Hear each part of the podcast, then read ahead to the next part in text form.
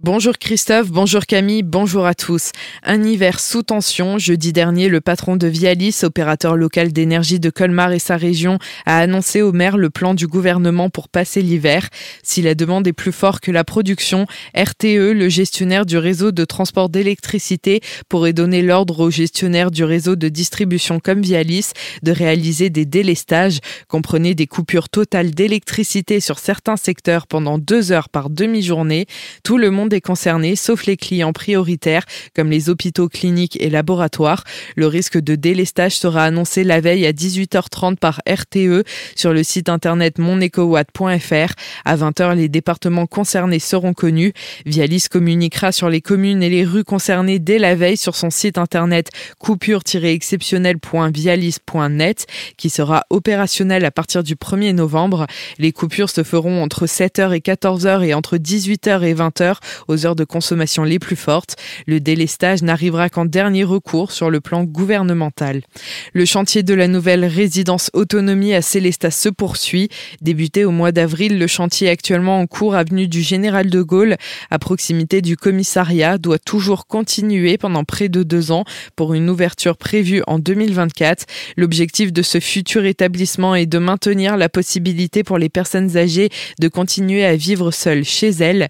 Mélissa Fiche, directrice adjointe résidence et patrimoine de l'Abrapa, nous en dit plus sur ce projet. C'est un projet de 70 logements. C'est des logements adaptés, c'est-à-dire des douches à fond plat, des barres de maintien. C'est la sécurisation du domicile aussi par la mise en place d'un service de télésurveillance 24 heures sur 24. Une résidence autonomie, c'est également des espaces communs à destination des seniors, que ce soit des salles d'activité ou des salons d'étage pour créer de la convivialité et pour euh, amener les gens qui le souhaitent à participer à des activités pour créer du lien social, mais également pour préserver l'autonomie de la personne sur euh, des activités de prévention type atelier mémoire, gym douce, euh, conférences sur euh, le bien vieillir, le bien manger. Pour Marcel Boer, maire de Célestat, c'est un projet unique en plus d'être idéalement situé.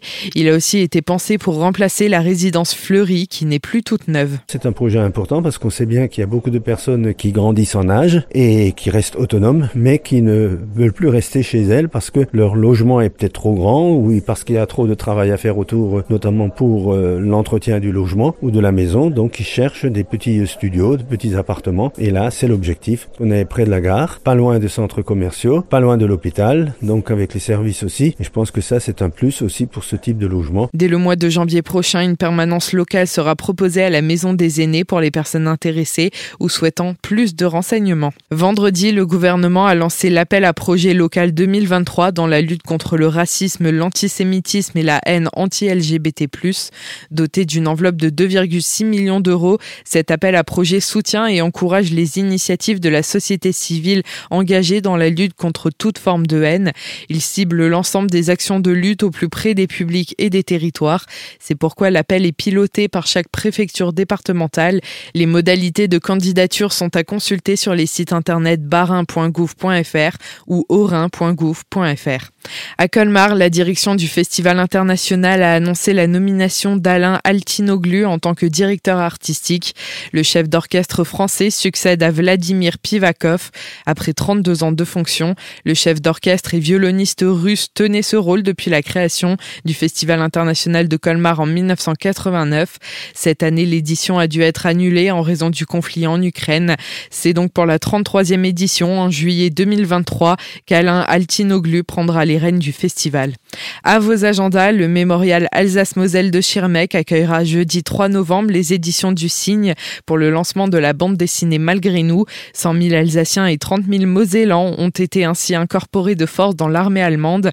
La BD raconte leur envoi sur les différents fronts, principalement sur ceux de l'Est en URSS, la mort au front, l'internement dans les camps, la libération et le retour au pays natal. La bande dessinée sera disponible à la vente à librairie boutique du mémorial.